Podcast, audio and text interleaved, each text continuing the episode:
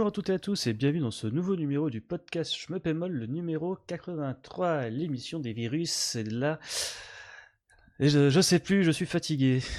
Tu as le coronavirus, tu penses? Oui, je pense. Ça commence bien. Je suis bloqué à la maison, je fais des podcasts euh, en continu, il y a plein de trucs qui s'accumulent, je sais pas ce qui se passe, libérez-moi, je vous en supplie. Tu Mais fais enfin, des bref. podcasts tout seul Oui, avec les gens qui sont dans ma tête. D'ailleurs, il faut, je vais vous présenter les gens qui sont dans ma tête. Il y a Crazyl, salut oui, Crazyl, Bonsoir, bonsoir. Toujours dans ta tête, euh, toujours présent là. Hubert Vinich Projection mentale présent et Kazu. Il préfère rester dans sa tête. Euh, donc, euh, dans ce nouveau numéro du podcast pémol, on va parler comme d'habitude de l'actualité du shoot'em up. Euh, assez euh, sympathique, hein, mine de rien, ce qu'on va parler du ZX Spectrum Next dans la gamme des petites consoles mini. On va parler de Pantoimbi, un peu de Darius. De Power Umi, on va revenir aussi sur Rolling Gunner, n'est-ce pas Hubert? Ça peut jouer à la Overpower, le DLC. Ah On va oui. aussi- On va aussi parler cute et arcade avec Sega qui montre les crocs. Mais avant cela, on va enchaîner avec l'actualité du site avec les One CC. Oui, euh, donc de ce mois-ci, comme d'habitude, numéro 223, Truxton, euh, joué par Had. Donc un magnifique run, plein de sang-froid, pour un titre euh, qui permet de devenir chauve. Euh, bravo à Had, voilà, encore une fois. Donc il nous a fait une belle, belle doublette. Euh, Qu'ajouter de plus, on a eu des problèmes techniques, comme d'habitude. Que, Donc, que du serait coup- un One CC sans problème technique C'est ça, donc vous pouvez finir vous-même vos, euh, les phrases euh, de nos commentaires, donc c'est parfait. Euh, puis voilà, donc ensuite on enchaîne sur euh, le S-Pride, le mode Arcade Plus, joué avec le personnage Alice. Hmm. Bah écoutez, pour ceux qui connaissent pas S-Pride, c'est une bonne mise en bouche. Puis bon, c'est pas accessible, mais ça reste un mode, un mode bien sympa, ajouté par, euh, par M2, même si c'est loin des modes euh, Arrange qu'on a l'habitude ou des modes spéciaux qu'il rajoute de, de fait sur les galettes. Euh, On ne le dira jamais assez, il manque un petit mode secret qui est débloqué par des conditions spéciales. Mais bon, ne Ah, soyons pas gourmands. Il y a l'espèce d'esper room, mais bon, c'est un peu bizarre. Euh, donc voilà pour les One CC. Et alors, on a eu sur le forum, donc alors là, c'est le bazar, je vais essayer d'être clair. On a eu le, le nouvel event, donc un shmup pour nous gouverner tous, donc par Doggy Day, qui nous avait fait un beau sondage avec tous les titres que les joueurs voulaient jouer. Donc tout le monde s'est mis sur Mazinger. Jusqu'à quand que. Je crois que c'est le colonel. euh, Enfin, je sais pas, il y en a qui a débusqué le bug du premier boss. du stage un Oh qui fait que bon bah ça pète le scoring en deux euh, pour pas dire autre chose Lance Euh, un bounty Non, non, C'est j'ai ça. compris.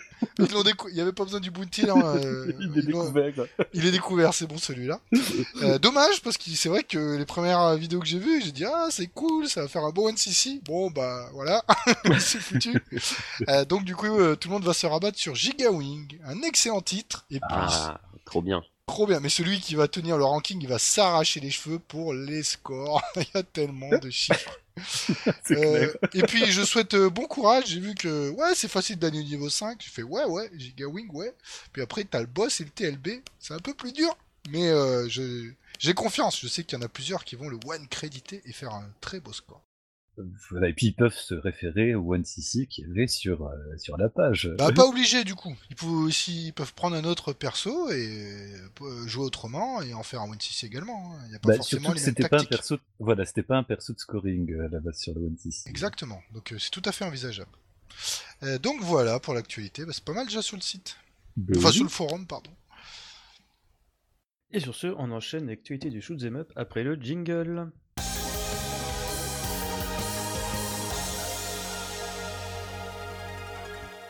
On commence avec les précommandes qui sont ouvertes pour le ZX Spectrum Next. Oui, alors les précommandes du jeu, parce que précommander le ZX Spectrum Next, ça devient un peu compliqué. Donc euh, juste pour rappel, euh, c'est un micro-ordinateur de Sinclair, le ZX Spectrum, qui a sa fan base depuis, euh, je sais pas, des dizaines d'années. Donc il y a une version spéciale donc du, ZX avec, bah, comme l'histoire des mini-consoles, avec les ports HDMI, etc. Euh, donc ça a été lancé en avril 2017 pour le 35e anniversaire de, cet ordinateur. Euh, donc voilà, Euh, l'ordinateur est sorti et dessus donc on a quelques jeux qui deviennent inédits, qui peuvent être disponibles en démat ou en boîte, dont notamment le Warhawk. C'est sa version finale. En fait, en 86, il y avait une démo de ce titre-là qui n'a jamais été donc terminée. Et aujourd'hui, on a la version euh, ultime du titre, euh, qui fait partie bah, des premiers euh, titres exclusifs à la ZX Spectrum Next, et qui est créé par le studio, c'est Rusty Pixel. Donc il y a une édition physique qui sera disponible évidemment donc sur carte SD. Je Ah, crois que ça. ouais c'est bon, mais je crois qu'elle est plus disponible. à- J'ai regardé tout à l'heure, les précommandes sont terminées parce que je pense que tout est vendu. Et c'était un tarif plutôt accessible, je crois que c'était aux alentours des 22 euros. Euh, donc voilà, c'était intéressant de, de souligner ça qu'il y a des, euh, des mini-consoles de, de très très très ancienne génération. Par contre, je viens vite fait de voir, euh, parce qu'on est toujours à la pointe de l'actualité sur Schmappemol, qu'en fait, c'est même plus qu'une mini-console, c'est carrément en fait euh, une FPAGisation du ZX Spectrum. Tout à fait. Bah, c'est bien. Bah oui. Mais il va y avoir d'autres choses qui vont sortir parce que la communauté, fait- effectivement, euh, même amateur des ZX Spectrum était déjà très très active depuis de nombreuses années. Donc Mhm. forcément, il y aura des titres, malgré la limitation euh, technique euh, du support. Sur ZX Spectrum, il y avait des choses quand même intéressantes même à l'époque déjà. Même si on, nous, on est trop vieux pour avoir beaucoup joué aux ZX Spectrum quand même. Ou pas assez vieux, pardon. J'avais le bon âge, mais je me suis retrouvé plus sur euh, Amstrad CPC. Voilà. Sur ce, on enchaîne avec un Kickstarter pour Irina Genesis Metal Fury. Enfin, Oui, un titre Presque. euh, presque de White Ninja, euh, donc prévu sur Mega Drive. Euh, donc on a eu en fait euh, la démo là qui a été révélée, donc le premier niveau. Donc c'est un titre qui est très orienté par euh, les Thunder Force. Voilà, on le voit tout de suite en regardant ou en jouant d'ailleurs au premier, au premier niveau. Donc ils essayent bah, de continuer le développement, ce qui se passe plutôt bien, puisque bah, via la, la campagne Kickstarter, donc ils vont proposer en fait avec les récompenses du Kickstarter, donc le jeu dans une version numérique, euh, l'édition euh, Metalcore, cartouche avec boîte et mode d'emploi, et le coffret collector qui sera accompagné d'une multitude de goodies comme d'habitude pour le plaisir des fans et des collectionneurs. Euh, donc la, mise en page du Kickstarter, je crois que c'était pas encore, c'était début avril, je crois. J'ai pas vérifié juste avant. Il n'y avait pas de date au moment où j'ai checké tout à l'heure. au moment où on enregistre, il n'y a pas de date de mise en ligne, mais on sait que c'est dans les tuyaux. Et comme Voilà. tu l'as dit, ils sont déjà tous leurs. Enfin, pas les scratch goals en tant que soi, mais tous les. Toutes les récompenses, on va dire, euh, quand tu participes au financement participatif, sont entre guillemets déjà faites. C'est ça. Enfin, Bon après, faites. ça a l'air déjà dans les tu- déjà on va dire euh, entre guillemets concrète. voilà, et ça a l'air vraiment beau et c'est un projet encore une fois intéressant où t'as pas l'impression qu'ils vont se foutre de toi, même si ça reste à confirmer. Il y a pas l'un de nous qui est allé jouer à la démo euh, au RGC Si, c'était moi, ouais. Mais euh, bon, j'ai pas. C'était, c'est vraiment encore à, l'étape prototype, quoi. En tout cas, ça a l'air bon. En plus, c'est fait par des Français normalement, si je me souviens bien. Ah oui, oui, oui, c'est un studio français, français. ouais. On en avait parlé. On enchaîne avec la ressortie d'un vieux jeu sur PS4 et Switch avec Saint Dragon. Et oui, Dragon, donc un de mes amours de jeunesse que j'ai découvert sur Amiga dans une version magnifique avec une musique fantastique qui éclate de très loin la version OST, c'est juste pour, euh, juste pour Euh, dire. c'est souvent ça. le cas Hubert, hein, c'est facile. Oui, oui, oui, non, mais c'est une petite bif, le passage gratuite. Ouais, ouais, ouais, Wing- ouais, donc, euh, donc, oui, Saint Dragon, donc développé par NMK et euh, édité par Jadeco. Donc, c'est euh, sorti à la base en 89. Euh, le jeu, bah, c'est- la 89, c'était l'année des euh, shmup à queue. Car effectivement, dans Saint Dragon, le but What? du jeu, bah, c'est le, on se protège avec sa queue. On a une queue qui, qui euh, arrête les, euh, Putain, Qui arrête de la les poésie, bonsoir. bah oui, écoute, je me pas que. Mais dans la même, dans la même année, il y avait euh, bah, les célèbres IREM qui sortaient Dragon Breed, qui fonctionne à peu près sur le même principe, et X Multiply, qui, au lieu d'avoir euh, bah, une queue, il y avait deux espèces de tentacules qui avaient cette même fonction. Et Ouais, mais c'est pas du tout- c'est pas du. C'est pas du tout le même, euh, le même vaisseau quand même. Non, non, c'est pas du tout, c'est pas du tout le même vaisseau, mais ça reste quand même le même concept d'avoir des appendices de ton vaisseau qui te protègent Oh. des, pro- des projectiles. Oh, bah, il y y a quand même une petite obsession qui, qui revient pas forcément si souvent que ça euh, dans l'histoire euh, du shmup. Donc, euh, je reste sur mes bases. Évidemment, Dragon Breed, l'analogie est beaucoup, beaucoup plus évidente, mais toujours est-il que donc maintenant, ces jeux vont être disponibles, sont disponibles, excusez-moi, sur Nintendo Switch, Sun Dragon, pardon, je reviens, je, je, je m'embrouille, je m'en je m'en mêle. Donc Sun Quoique. Dragon est disponible depuis le 6 février sur l'eShop de Nintendo au prix alléchant alléchant de 6,99 euros. Et je crois qu'il est sorti aussi sur le PS Store, si mes souvenirs sont bons. Attends. Tout à fait, sur PlayStation 4. Donc, À la voilà. même date, au même tarot. Et honnêtement, c'est c'est pas un, un jeu gigantissime, mais il a une ambiance que j'aime vraiment, vraiment beaucoup. Il est pas facile. Non, il est dur. hein. Ouais, Ouais, NM- vraiment. NMK en même temps. c'est bah, c'est en essayant de repasser le premier stage, tu vois, je me suis dit, ah oui, quand même, hein. ah ouais. Donc, euh, ouais, mais c'est vraiment. Et puis les musiques sont vraiment excellentes, les, les, les sprites sont gigantissimes, enfin, c'est- c'est c'est ça un beau jeu. Donc, euh, 6,99, il les vaut. Oui, puis c'est la première fois qu'il sort sur Oui. console euh, dans sa version arcade au final. Tout à fait. Bah, oui, vu qu'à la base c'était vraiment, euh, à l'époque, je pensais que ça- avant de découvrir la- l'arcade euh, dans, dans ces grands genres, que c'était un truc développé sur euh, sur ordi, quoi. Tu vois, je je savais même pas que c'était un portage il y a longtemps. hein. Un portage arcade, moi je pensais que c'était un truc qui avait été développé pour pour l'Amiga, naïvement, du haut de mes 13-14 ans. Sur ce, on enchaîne avec la console, avec euh, Pop and Twinbee qui est disponible sur Nintendo Switch via le Nintendo Switch Online. Ok. Donc, pour. Oui, c'est bon, je- c'est moi qui les prends le jeu. je. Ah non, parce que les pop and- les, les Twinbee, c'est trop le bordel pour moi. Je, Ouais, je, y trop avec les couleurs, les trucs comme ça, c'est un cauchemar. Tu n'aimes pas tirer sur des cloches, voyons? Bah, c'est pas ça, c'est c'est de ne pas pouvoir maîtriser, tu vois, la couleur de la cloche, ça me perturbe, et du coup, je, je fonds. Alors par contre, là, par contre, il faut un petit peu m'épauler les mecs parce que ma science Twinbee-esque n'est pas parfaite. Donc si je m'abuse, en fait, Pop and Twinbee, c'est un épisode exclusif à la Super Nintendo, si je ne m'abuse. Ou du moins un portage d'une suite euh, sortie en arcade. Peut-être, il y en a beaucoup des Twinbee. ouais, c'est toujours un peu compliqué pour moi. Ouais, et puis sur le, le euh, qu'il y avait sur, euh, sur Twitter, ils montraient des, les croquis de cahiers, de- de- d'un transfert, ouais, ça, ça a l'air d'être un portage qui n'en est pas un, quoi. Bah, en tout cas, une chose est sûre, c'est disponible entre guillemets gratuitement euh, via euh, le service Nintendo Switch Online ou quand tu es abonné justement au, au service en ligne Nintendo, tu peux jouer à des jeux NES et Super Nintendo en fait. Donc Pop Twinbee rejoint ce catalogue de jeux Super Nintendo qui est déjà assez euh, joufflu euh, de shmup parce que si je dis pas d'annerie, il y a hum, Star Fox 2 qui est disponible dessus. Euh, je crois même qu'il y a le R-Type, euh, je crois, si je dis pas d'annerie. Enfin bref, il y, a- de quoi boire et manger, notamment sur le côté Famicom. Il y a aussi le Gradius, le sempiternel Gradius version Famicom. Sur ce, on va encore continuer un petit peu avec la Nintendo Switch parce que nous avons appris la date de sortie de ZT Zatopia qui est prévue pour le 19 mars prochain au tarif de 16 euros et des bouettes. Euh, donc on va pas trop encore s'épandre sur des Zatopia parce que hum, il y a encore, on va dire, euh, des crasses blanches sur les meubles euh, suite au podcast euh, du mois dernier, donc le podcast 82.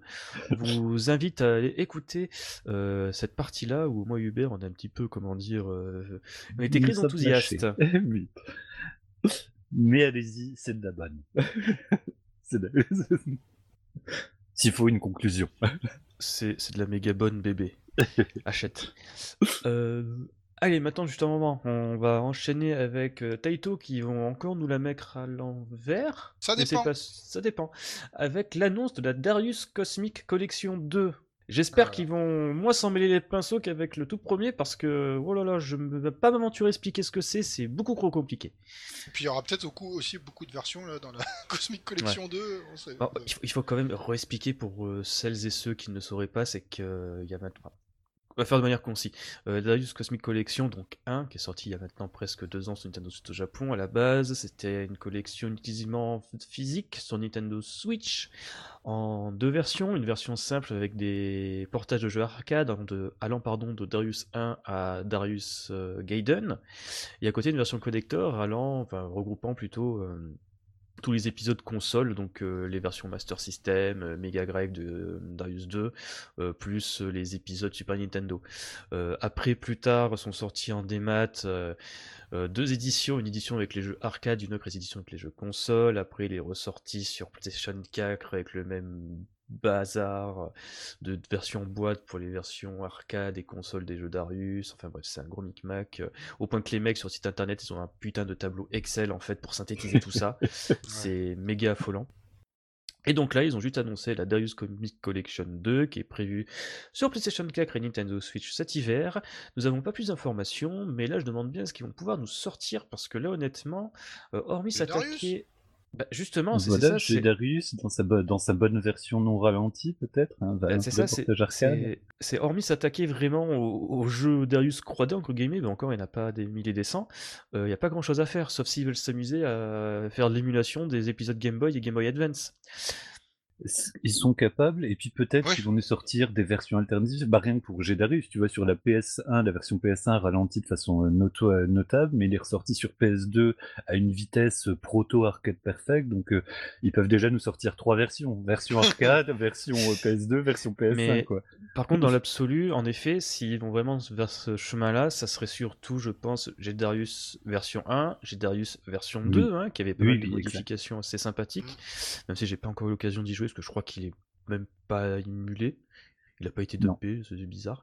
Euh, ou soit, euh, là par contre, ça serait vraiment très bizarre de leur part, euh, foutre euh, Darius Burst dedans. Mais genre, tu vois, sous-entendu, euh, Another Chronicle, Chronicle Severe et compagnie, ce que je ne Ah bon pense pas du tout. Avec tous les DLC, Euh, ça serait top, mais ça m'étonnerait. Ça m'étonnerait beaucoup. Moi, je, Non, mais ils sont capables de mettre le Darius Burst version PSP. Exactement, parce que on avait fait un podcast sur Darius Burst avec le rebours il y a maintenant presque deux ans. Ouais. Rien dans la fiche du podcast qui explique un petit peu euh, ce que c'est le, le monument, euh, le Léviathan Darius Burst.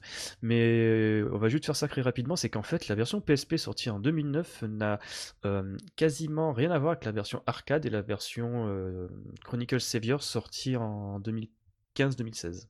Parce que pour le coup sur PSP on avait vraiment une structure, on va dire Darius classique, donc euh, bien long quoi, une run, tandis qu'avec euh, l'arcade et la Chronicle Savior, nous avions eu euh, des sessions euh, qui duraient 15 minutes avec euh, une session de croix niveau, certes long, avec une mise en scène euh, de haute volée, mais qui faisait, on va dire, en- entre guillemets, euh, pâle figure face à ce qu'on avait l'habitude de voir auparavant euh, avec les précédents euh, volumes de la série. Et, et heureusement.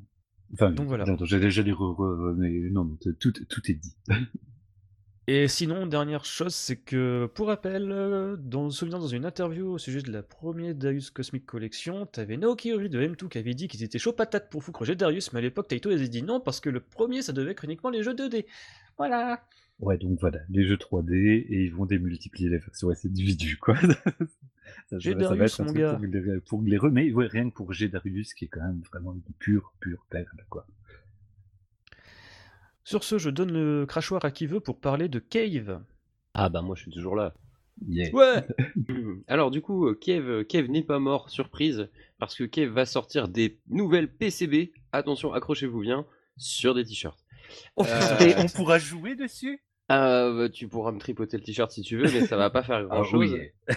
Euh, donc ouais, donc là directement sur le site boost.pm, donc caveonlineshop.boost.pm, vous pouvez acheter des t-shirts avec le logo Cave ou encore une, euh, un dessin euh, assez stylé. J'avoue, moi ça me parle un petit peu euh, du fameux hardware CV1000 qui a contenu tous les jeux récents de Cave, ainsi que des artbooks euh, digitaux euh, de Death Miles et euh, Donpachi Daifukatsu, si je dis pas de bêtises.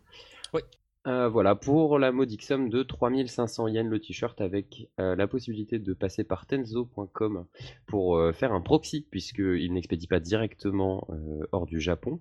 De ce que j'ai regardé, c'était, je sais plus, 500 yens d'utilisation plus 500 yens de, frais d'expédition, machin. Enfin, bref, si vous voulez acheter des t-shirts, vous risquez de passer la barre des 40 euros pièce. Voilà, bah oui, forcément, si vous passez par un proxy, les t-shirts sont à 3500 yens, hein, donc ça fait quoi, 30 euros, je crois, euh, au tarif d'aujourd'hui. Euh, voilà, hors frais de port et hors proxy. C'est toujours pas le grand retour attendu de Kiev, mais peut-être qu'ils commencent à se rendre compte qu'ils ont le cul assis sur une mine d'or de goodies, de vinyles, de ressorties, d'artbooks, de ce que vous voulez, euh, étant donné la, la mode du collector, du ultra limited machin, Mm. si seulement ils pouvaient se sortir les doigts, je pense qu'ils pourraient avoir largement de quoi réembaucher des devs. Grave. Et ressortir un jeu, pour de vrai. Et pourquoi pas? On peut Ah. rêver. On peut rêver, exactement. Mais c'est vrai que purée, ouais, le- rien que la fantasmatique euh, collectionnite, euh, collectorite, euh, aiguë qui est, qui est en ce moment, euh, si eux se mettaient, se mettaient vraiment euh, dans le truc là, t'as raison, c'est vraiment littéralement une mine d'or, quoi. Bah, ils ont Je- été en avance, hein. Ah bah oui, tout le monde oui. se souvient des fioles d'urine. euh, voilà, je regarde des, des goodies à la con, ils en ont vendu des tétrachiers, mais c'était toujours ultra limité. La fiole d'urine euh, des Smiles, c'était juste une boisson à base de thé, hein, voilà. Euh, le- la bouteille bouteille d'eau énergisante où en fait c'était soi-disant la sueur d'un personnage de Go Maotsu, donc voilà, quoi. Le bon goût, hein, comme toujours. Ah, et puis pouvoir dormir avec une, euh, une Reka, Ah, y a en des- ta- une Reiko en, en- Oui. en grandeur En, da- nature. en Dakimakura, Ouais. ouais, c'est vrai. J'ai fait les Dakimakura euh, de. Ouais, la- liste, la liste de goodies qu'ils ont vendus sur toutes les Matsuri, elle est, elle est énorme. Mais euh, enfin, Mhm. franchement, ressortir ça avec un peu plus de quantité sur un shop international, c'est le carton. Ça, Je me souviens de l'époque sur Nin Game où tu pouvais acheter des goodies du Cave Matsuri, c'était totalement taré. Les prix aussi étaient totalement tarés. Ouais, les prix étaient sur la liste. C'est tout- surtout ça dont je vous rappelle. C'était déjà très cher là-bas sur place, mais en plus, il fallait euh, aller s'inscrire dans une petite euh, liste, euh, cocher ce qu'on voulait. C'était limité en nombre de personnes, donc déjà, fallait aller sur place, fallait faire la queue, fallait, t'étais limité. Donc forcément, les gens qui les revendaient, c'était le prix déjà cher plus euh, la commission. Euh, ouais, effectivement, ça piquait un peu. Donc on mettra le lien dans la fiche du podcast pour celles et ceux qui ont envie de se la péter avec des t-shirts de PCB de Mushi Misama sur le torse. Sur ce, on enchaîne avec Diancre Powerumi sur PlayStation 4 Oui. Oui, ça y est, il est sorti. Presque sorti. De quoi? Parce qu'en fait, on va vite contextualiser, c'est qu'en fait, Oui. il est sorti en version physique limitée via PlayAsia sur PlayStation 4, il est sorti en démat sur le PSN américain, mais il n'est pas encore sorti sur le PSN européen, prévu d'ici l'été sans plus. Mais il est là, on l'a eu, nous et Crazy, on l'a acheté. Oui, oui. euh, Crazy, il y a joué, il a plié. Euh, oui, enfin bah, après il se plie, mais euh, bah je connais pas très bien la version originale, c'est-à-dire sans la conversion. Euh, en tout La cas, version PC. voilà. En tout cas, ils ont fait du très bon boulot euh, sur PS4. Euh, J'ai pas de chute de frame, c'est fluide. Le jeu est excellent, très bon. L'ambiance magnifique, la mise en scène époustouflante. Euh, je me suis régalé euh, sur Powerumi. Euh, bah vraiment, euh, c'est super qu'ils soient sortis sur PS4 et j'espère que ça lui fera un petit peu de sous aux développeurs français dont il a bien besoin parce que ça avait pas Et il le forcément. mérite surtout. Ouais, il le mérite et ça n'avait pas forcément bien marché euh, en termes financiers sur les autres supports. Euh, Alors que le retour critique était dithyrambique de partout. Quoi. Exactement. c'est Vraiment, c'est c'est cruel. Quoi. Donc là, on a l'OST avec, euh, bah, comme d'habitude, j'ai envie de dire, un petit livret. Et puis après, on peut profiter du jeu très simplement. Il y a tout ce qu'il faut dedans. Franchement, chapeau et merci. Tu te- tu t'en souviens quand même, le, le soir même où tu l'avais reçu, que tu as fait une partie qu'on avait un peu discuté, Crazy en off? Ouais. Qu'on s'était fait la réflexion qu'en fait, Powerumi, il éclate Natsuki Chronicles niveau présentation, et il coûte genre 3 points moins cher, et il est- voilà quoi, il est plein d'aspects nettement meilleur que Natsuki Chronicles, qui est un jeu qui a mis genre 6 ans à sortir. Non, mais déjà, graphiquement, les, les boss. euh, Enfin, il y a le, le niveau, le troisième niveau, quand il y a le- tous les ennemis qui sortent du puits, on est là, waouh, qu'est-ce Ah. qui se passe et tout, c'est la classe. Et puis le stage de la ville qui se termine sur euh, une bête de désert. Enfin, C'est ça. c'est- Euh, côté fantastique. dune et tout, euh, il y a- enfin, il y a, la mise en scène est vraiment fantastique.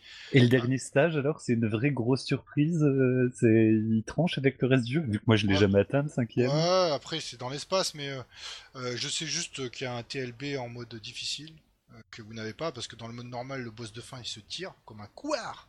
Ah, Euh, le traître. Et après en mode hard, euh, le jeu est d'un autre, euh, un vrai autre level, hein, parce que là il faut vraiment bien jongler sur les tirs. Tandis que dans le mode normal, si vous le faites pas en scorant, en prenant pas trop de risques, en gérant bien euh, le bouclier, euh, la bombe, etc., ça passe quand même euh, bien jusqu'au dernier niveau, qui est un petit pic de difficulté. Et puis moi je trouve que même déjà le niveau de la ville, le quatrième, enfin la- l'avant-dernier, c'est là où tu commences à, enfin, manger vraiment des baffes, euh, des baffes assez sévères, si tu fais pas gaffe.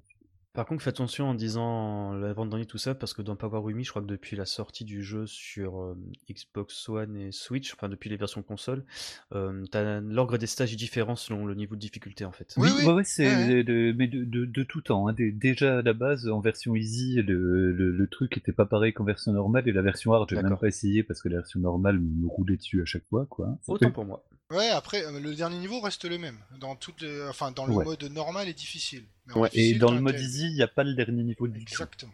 Bon, après, il y a juste un boss qui m'a semblé bien pénible. Alors, euh, bah, dans le mode normal, je crois que c'est le troisième. Ça, les... C'est avec les une espèce de bouboules. euh, Oui, ouais.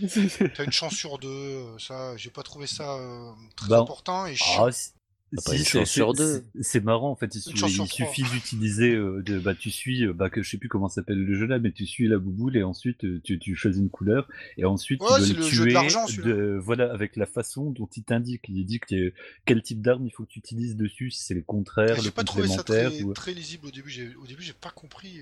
J'ai dû l'affronter deux fois pour comprendre. C'est là il faut vraiment que tu t'assimiles à mort euh, en fait euh, euh, la mécanique bah, justement la jaguar, condor et euh, et merde serpent donc Ouais. euh, vert, bleu, rouge euh, pour vraiment tu vois te faciliter la vie. D'ailleurs je me souviens que le développeur m'avait expliqué, voire même m'avait expliqué de manière globale qu'il encourageait vraiment les joueurs, même à dire les gros joueurs, à au moins euh, tu vois se faire la main sur le mode facile pour vraiment assimiler cette mécanique quoi. Ouais, moi, là, vraiment le- dans les doigts, parce que au, au Oh, final, moi, j'ai fait comme toi, Trazy, à la base, je l'ai buté plus ou moins au hasard avant Ouais, de capter que. Avant de capter que voilà, il, il t'indiquait vraiment clairement quel type d'arme il fallait utiliser. Juste, il fallait bah, pas de gourer de couleur, euh, en suivre une, bien les repérer, puis choisir le bon tir. Bah après, je me gourre encore, surtout à la fin quand il commence à mélanger rapidement. Ah bah pareil aussi. Hein. C'était- euh, ouais, Puis moi, je me gourre dans, dans les, dans, dans les boutons, donc c'est vite réglé. Au début, j'avais pas trouvé ça clair. Mais euh, néanmoins, après, euh, on s'y fait et on se dit, ah, pour une fois, on doit réfléchir dans un shmup, c'était pas plus mal. Bah, C'est un peu euh, le, le résumé, moi, de, de ce que je pense de Powerumi. En vrai, quand il, quand il est sorti, j'avais dit, tiens, ça a l'air pas mal, c'est vrai que graphiquement, c'est joli. Euh, j'avais un peu peur du syndrome euh, Euroshmup. Alors, je suis désolé hein, si ça vexe des gens, mais pour moi, Euroshmup, ça veut dire euh, une esthétique bien marquée, occidentale, et souvent un gameplay où on n'a rien compris à ce qui se fait et ce qui marche dans les shmups japonais et dans, dans les titres majeurs. Soldier Et... Et au final, euh, bah en fait, le jeu, on fait une première partie, on dit ouais, bon bah c'est joli, mais est-ce que c'est bien lisible? Et puis après, on se rend compte qu'il y a une mécanique par ennemi pour, pour leur faire du mal, et on dit ah, c'est pas mal. Puis après, on se dit bon bah je vais essayer de faire un peu de score. Alors du coup, tu fais une méthode, et puis en fait, tu, enfin voilà, en fait, tu te rends compte euh, au fur et à mesure des parties qu'en fait le jeu est encore plus complexe que ce que tu pensais. Au final, euh, on, découvre pas mal de, de moyens d'optimiser son score et tout. Et je sais pas, j'ai eu plusieurs découvertes, moi, de Powerumi. Oui. Au Ouais. départ, un petit peu sceptique, en disant ouais. Et puis après, euh, la 3D, moi, elle m'est passée un peu au-dessus. Et du coup, je suis rentré vraiment dans les mécaniques de, de... où il faut jongler. Et c'est vrai que c'est pas clair tout de suite. hein. Quand il dit faire du crush sur tel truc, t'es là genre, attends, c'est quoi déjà Le crush, c'est quoi? C'est inversé, c'est pour, c'est contre, c'est C'est- entièrement d'accord sur le coup là. Mais c'est putain, c'est lequel? C'est lequel? Ouais, il me faut quelques, que parties pour me remettre dedans quand je veux vraiment scorer dessus. Mais euh, ouais, le jeu, le jeu en mode normal en tout cas est, est très très bien. Le mode facile, il est accessible et le mode hard, il me met une gifle qui fait que je, je pense que je pourrais y jouer des années avant de le maîtriser. Donc euh, ouais, moi je trouve que c'est un excellent titre euh, qui se dévoile au plus on y joue. Donc euh, vraiment, faut pas rester sur son, premier crédit. Enfin, je trouve qu'il y a des jeux à la première partie, on arrive tout de suite à se faire une idée.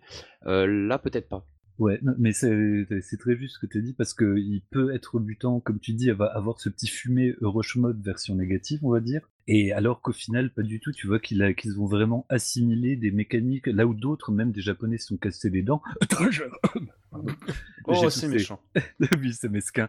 Mais reste que du coup, au final, les mécaniques qui ont l'air un petit peu tirées par les cheveux sont vachement plus organiques que ce qu'elles pe- peuvent, euh, que ce qu'elles peuvent euh, sembler au premier abord. Et en plus, le HUD est vachement intuitif. Et une fois que tu as assimilé le HUD, tu, tu, tu l'as beaucoup plus facilement dans les doigts parce que il y a, enfin, enfin, les, les, les têtes d'animaux euh, s'éclairent en fonction des couleurs. Enfin, tu sais, tu- c'est, au final très très lisible, mais ça demande un petit temps d'adaptation. Mais le jeu le mérite vraiment, comme tu disais. euh, Ouais, et puis l'option par défaut du score affiché sur la destruction des ennemis, euh, qui est masqué par défaut, c'est à activer impérativement si vous voulez vraiment découvrir le jeu, parce que vous allez vous rendre compte que vous pouvez faire beaucoup plus de points en faisant d'une autre manière, et du coup, euh, moi c'est vrai que quand j'ai trouvé cette option, je m'étais amusé à faire des pauses et à compter les scores et tout, mais c'est jamais toujours très très clair, et quand j'ai vu qu'il y avait cette option, après le jeu il a changé pour moi, c'était... Là j'étais parti quoi. Et tu vois, c'est c'est bien parce que je savais même pas qu'il y avait l'option. Ouais, pareil. C'est donc. euh, la- la- Eh, vous allez redécouvrir le jeu, moi je l'ai découvert par hasard dans les menus, je me suis dit, attends, afficher le score de quoi? Et en fait ça change tout. Ouais, bah, je suis tristesse. Enfin, je suis tristesse. Après, je veux pas forcément le jouer au score, mais c'est vrai que ça m'aurait plu de le savoir dès le début. C'est dommage qu'il n'ait pas mieux indiqué ce petit. Ah, mais maintenant on le sait, donc on va pouvoir le relancer avec un regard nouveau. Merci, merci Kazu. Tous nos auditeurs le savent aussi, merci Kazu. Et je pense que c'est, je pense que c'était un choix vraiment conscient. Alors on pourra en discuter, hein, mais euh, de, de dire voilà, je veux pas saturer l'écran de points parce que bah, j'ai un public aussi qui veut bah, voilà, contrôler un vaisseau, détruire des trucs. Et après, ceux qui vont voir dans les options, parce qu'ils commencent à se dire, attends, on peut faire plus de points en détruisant cette couleur de cette manière-là. Euh, bah là, là, par contre, on a un jeu transformé, et à la limite, c'est peut-être bien de ne pas avoir saturé l'écran de score Mm. pour euh, ceux qui voulaient juste faire un run de manière casuelle, sans se prendre la tête. Bah, c'est là que tu sens la- l'amour des, des développeurs qui, à la base, ont réussi à te faire un jeu narratif, un shmup euh, éventuellement accessible au casual et appro- approfondissable par les, les vrais, enfin les, les joueurs qui veulent le scorer, qui veulent le jouer à la shmup, on va dire avec des gros gros guillemets. Donc euh, c'est vraiment, je trouve qu'ils ont ils ont tellement tapé fort qu'il il faut qu'ils aient un, un- un retour de gloire, bordel. Ouais, je pense que je pense que d'ailleurs le- l'option je l'ai découvert avec les astuces. Je crois qu'il y avait une astuce à un moment qui dit euh, vous savez que vous pouvez activer les, les scores des ennemis? Ah bon? Ah bah merci. Ah, tu vois, j'ai même, pas vu quoi. Enfin bon, euh, après, même en- j'ai j'ai envie de dire en survie, euh, franchement, euh, passe bien quand même hein. Ah bah oui, c'est déjà du bonheur, rien qu'avec la mécanique originelle, quoi. Moi, je, je me rappelle la, dé- la découverte quand tu, euh, quand je me dis, ah bah non, bah je vais tous les buter en mode, euh, en mode recharge d'énergie, comme ça je meurs jamais. Sauf que bah, quand tu le fais en mode euh, recharge d'énergie, bah ils te balancent des boulettes un peu plus vénères, les ennemis, plus rapides, euh, plus teigneuses. Donc euh, tu vois, Des tu sais, au roses, début, tu, quand c'est dans les stages faciles, tu t'en rends pas compte. Après, tu te dis, mais il y a des fois où ils me poutrent quand même sévèrement des ennemis. Bah, c'est ça, et exactement ce qui s'est passé moi, c'est que j'ai commencé par faire ça, après je me suis rendu compte que ouais, il s'était vénère, du coup j'avais chargé à fond euh, l'ulti qui permet de, de... Enfin la bombe quoi, qui permet Ouais. de cleaner, et si on charge que ça, si on vise que ça, alors là des bombes on en a mais tout le temps, et du coup on peut passer le jeu hyper facilement, et après on se rend compte que pour faire du score, il faut faire ni la charge de vie, ni la charge de bombe. Ouais, Et juste le, le tire-bourrin. Voilà, et du coup, bah, en fait, c'est. euh, je sais pas, je trouve ça vachement intéressant parce que d'offrir vraiment le, la possibilité aux gens de faire full survie, euh, de faire un petit mix des deux, ou alors de dire vas-y, joue au score, mais alors là, tu recharges jamais ta vie, euh, la bombe, tu la recharges, mais juste pour la caler au moment où c'est plus rentable. Et euh, ouais, c'est vraiment, c'est un, un chouette jeu. Et de le faire au, au sein du jeu, que tu puisses switcher, tu sais, que ce soit pas un truc que tu décides euh, en aval, mais que vraiment au sein du jeu, tu puisses changer ta relation au jeu suivant les segments avec lesquels tu es le plus à l'aise ou quoi. C'est, c'est vraiment d'une intelligence. Enfin, le mot organique est ultra galvaudé, mais c'est, c'est vrai qu'il y a un truc euh, de, d'ensemble qui est euh, organique que je vais utiliser plusieurs fois ce soir, je vous préviens. Ouais, ouais. Mais T'as tout à fait raison, et c'est vraiment pas aussi pompeux que je suis désolé, même si Hubert tu as déjà dit que Radiant Silvergun, j'ai trouvé ça horrible, les mécaniques trop compliquées à apprendre. Là, on rentre beaucoup plus en main, et même en survie, on va loin. À Radiant, même si vous voulez aller loin, bah, il faut- vous êtes Le obligé de... stage 2, en radiante, en survie, à tout casser. Voilà, uniquement en survie, tandis que Power Rumi, vous pouvez le faire uniquement en survie tout le jeu si vous voulez. Vous apprenez forcément un petit peu les mécaniques pour recharger les bombes, mais sinon vous n'êtes pas obligé de vous prendre la tête, quoi. Enfin, Radiant, moi je l'adore, mais en super play comme quelqu'un d'autre joue, parce que parfait. je n'arrive pas du tout à y jouer. Ouais, ouais, on est d'accord. Comme Mais Ikaruga, voilà, hein, ouais. en Super Play, c'est très joli aussi. c'est vrai. Sur ce, on enchaîne, on va parler de Super Play avec du Dodonpachi. Je vous vois venir. Oh, en, en parle-t-on? De ce fameux de glitch On peut le de mentionner. Donpachi qui a, qui a créé le drame, qui a pas- déclenché. Ouais, C'est Est-ce qu'on pas peut vraiment avoir un gramme, c'est hyper maladroit. enfin, je trouve. Il faudrait peut-être commencer par un petit résumé pour les Ouais. auditeurs qui n'ont pas suivi le Discord, les, les conversations sur euh, Shmup euh, System 11, euh, Vous avez, machin. deux, vous avez deux heures. Non, mais en résumé, les, les joueurs japonais ont découvert un glitch. Alors, je sais plus à quel moment euh, du jeu, je me rappelle vraiment, vraiment plus. Pour Euh, le en coup. fait, en, en substance, excuse-moi que tu te couper la vas-y, je t'en parole, c'est qu'en fait, euh, depuis Perpète les euh, il y a. Oui. Oui, me- oui, me- oui, monsieur ma tumeur de mon cerveau malade. Euh, en fait, depuis Perpète les ouilles, les Japonais, ils ont découvert un, un glitch dans DDP au niveau du cinquième stage, si je dis pas d'annerie. Euh, sur un ennemi euh, à la con, enfin bref. Et en fait, euh, donc voilà, c'est. En fait, c'est vraiment un cercle très Plusieurs fermé. ennemis à la con d'ailleurs. Il y a plusieurs ennemis à la con, mais tout ça, en fait, ça tourne dans un cercle très fermé, en fait. Et, Ouais, ils ont pas voulu lâcher l'info. Voilà, c'est ça, l'origine du problème. et, depuis quelques temps, il y avait beaucoup de joueurs occidentaux qui se doutaient qu'il y avait quelque chose, parce que c'est pas possible que certains scores de Superplay, juste, tu vois, ont des, un bon mais totalement incroyable. 30 millions à peu près. C'est ça, où c'est pas possible de faire ça dans le premier loop. Enfin, du moins, on pensait que ce n'était pas possible. Et il y a des gens dans la communauté occidentale qui étaient au courant en fait de ce glitch-là. Et en fait, après, enfin, je, je vais pas rentrer dans les détails parce que pas si patata, mais en gros, c'est euh, des membres de la communauté américaine, enfin internationale, ont créé un bounty en fait où ils offraient euh, 2500 dollars Ouais. à celle ou ce, enfin celui ou celle qui trouvera ce fameux glitch. Euh, par contre, le côté très maladroit dans cette histoire, c'est que dans les gars qui organisé ça, t'avais un type, on va, on va le nommer Plasmo, euh, qui était déjà au courant de la manipulation. Qui l'utilise pour son, super plays. Ça, je sais pas exactement. Si, si, si, il a, le record, euh, il a un record du monde avec un vaisseau sur, en utilisant ce glitch. Et Blacklisto, qui lui, il a vraiment décou- découvert euh, pour de vrai la manip, euh, comment faire, euh, etc. Mais qui avait déjà, entre guillemets, quelques billes des joueurs japonais à ce moment-là. Si je dis pas d'ânerie, hein, euh, tapez-moi dans les commentaires. Euh, ou dès oui maintenant. non.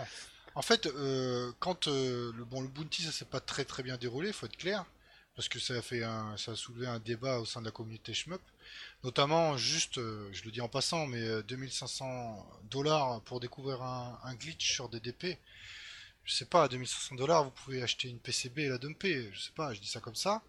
Euh, donc du coup, ça a fait débat et, euh, et, euh, le fait est que Black Alisto a cherché, euh, bah, a cherché tout seul en fait. Il, il a, il a vraiment cherché, pardonnez-moi du terme, comme un autiste avec des logiciels de tasse. Hein. C'est ça. Il a trouvé. franchement, c'est tout à son honneur. Hein. Ça, par contre, je tiens à le relever. hein.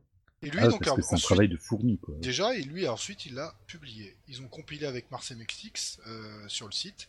Et ils ont Sur bah, le site underground. euh, tout expliqué. Donc, on, c'est Glitcho. Ils avaient, cet ennemi-là, ils appellent Glitcho. En fait, pour être simple, le jeu, euh, le bug, il se déclenche à la 50e frame. Euh, alors, je sais pas si je vais être clair et pas m'emmener les pinceaux, mais on va essayer quand même. Donc, en fait, cet ennemi, euh, à la 50e frame, si vous le tuez à la 50e frame, il va déclencher en fait, il va doubler la, la jauge de GP meter, donc le multiplicateur. Euh, donc euh, il faut le tuer à la 50e frame. Donc cet ennemi n'a pas 50 frames euh, de vulnérabilité. Les premières frames sont invulnérables. Donc au début quand l'ennemi descend, il est invulnérable. Mais il faut quand même lui tirer dessus. Il faut le tuer à la 50e frame, pile. Donc ça déclenche le bug et vous pouvez le faire 4 fois. Donc Blacklist 2, je crois, a réussi deux fois en le faisant, mais avec les tasses, en en bavant, euh, en faisant beaucoup de, de spots, etc. Et les meilleurs joueurs le déclencheraient trois fois. Et euh, donc voilà, c'est ça. Putain, mais c'est déjà euh, cinglé de pouvoir le déclencher au frame perfect euh, Frame en perfect, sans les. 50e. Putain, ça, sans, Sachant sans que cet ennemi n'a pas rien, 50 frames euh, à encaisser. Donc, Ah il ouais, faut non, vraiment c'est le tuer. surréaliste, quoi. Il faut commencer à le tuer à- pendant qu'il est invulnérable pour la déclencher à la 50e frame. Euh, donc je sais pas comment les Japonais ont trouvé ça. Donc euh, grand merci à eux. Moi je voudrais juste indiquer. Grand, que- grand merci à eux d'avoir gardé ça secret pendant quasiment 25 ans. Voilà, merci. GG les mecs. Euh, non, ils l'ont pas trouvé il y a tant, tant que ça, néanmoins. Mais bon, euh, pff, nous on est plus, euh, on est vachement open, comme on dit. Donc ça nous paraissait un peu bizarre que ça soit retenu. Ouais, que ce soit un secret, un secret d'État, un truc genre ultra sectaire, fermé sur. C'est moi, c'est le côté là qui, qui- que, que je trouvais extrêmement malsain. Mais je pense que ça pourrait être intéressant d'en parler avec Black Histo, hein, qui traîne sur notre Discord, etc. On a l'avantage que ce soit un Français. Alors si tu nous écoutes, hein, Black Histo, euh, pense qu'il y a moyen de qu'on en discute parce que c'est vrai que, bah, je... voilà, je, pense que vous l'avez compris, dans l'équipe, les gens étaient un peu sceptiques. Euh, peut-être qu'on n'avait pas tous les éléments en jeu, peut-être qu'il y a des choses qu'on savait pas, peut-être qu'on a mal compris. Mais euh, ouais, voilà, euh, au lieu peut-être de trouver ça un peu bizarre, est-ce que, je sais pas, on pourrait s'organiser un petit podcast spécial, juste histoire d'en parler un petit peu? Et en plus, euh, par contre, moi je le remercie Oui, parce bah- que Blacklisto, est- au final, euh, bon, Bah, c'est lui qui nous l'a qui, révélé quand même, quoi. même s'il était à l'origine, enfin il a fait partie du Bounty, mais de manière assez loin. Mais il l'a révélé euh, gratuitement, bim, c'est sorti, au moins c'est réglé.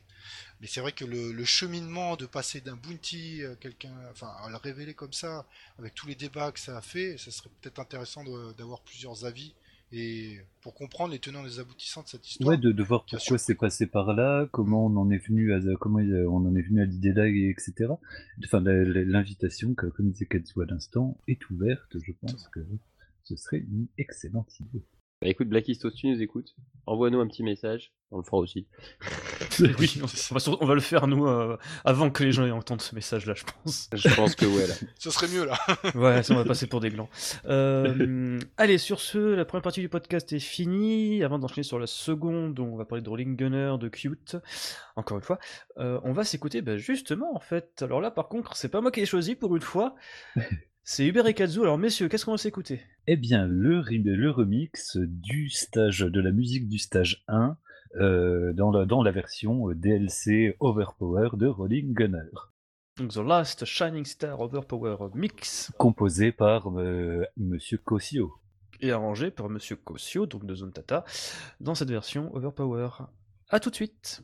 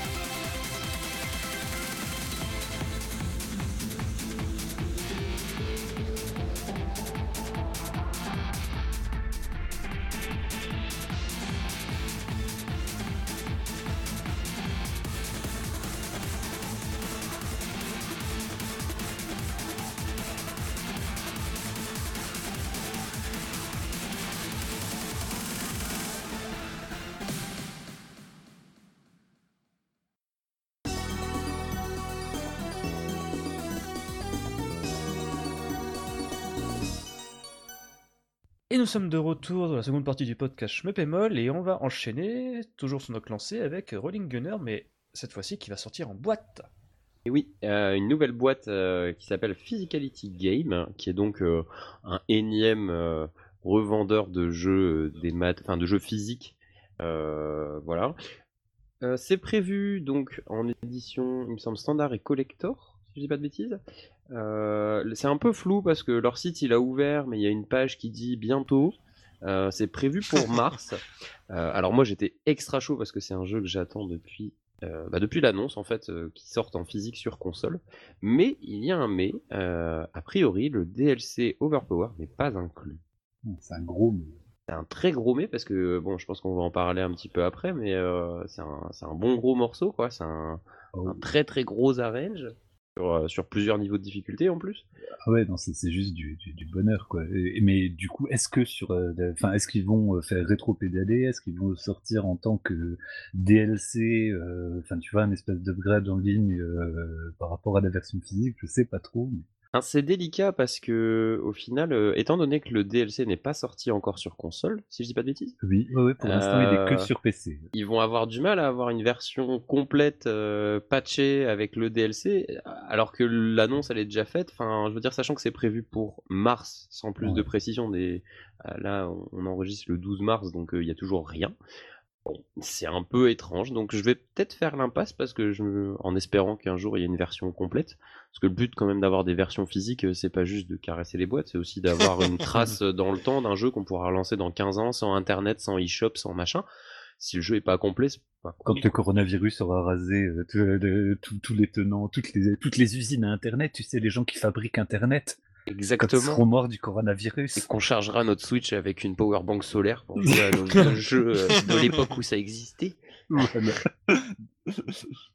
Donc voilà, à surveiller. Alors c'est vrai que ces nouvelles boîtes, ça fait toujours un petit peu peur, hein, un petit peu euh, limited run, parce que bon bah il y en a qui sont pas forcément, qui, ont- qui ont des couacs un petit peu plus durs à encaisser que d'autres, des délais, des retards. Donc faut savoir que quand vous achetez ce genre de truc, bon bah voilà, faut, faut pas l'acheter pour y jouer. Si vous voulez y jouer tout de suite, vous mettez 19 euros et euh, et vous avez le jeu.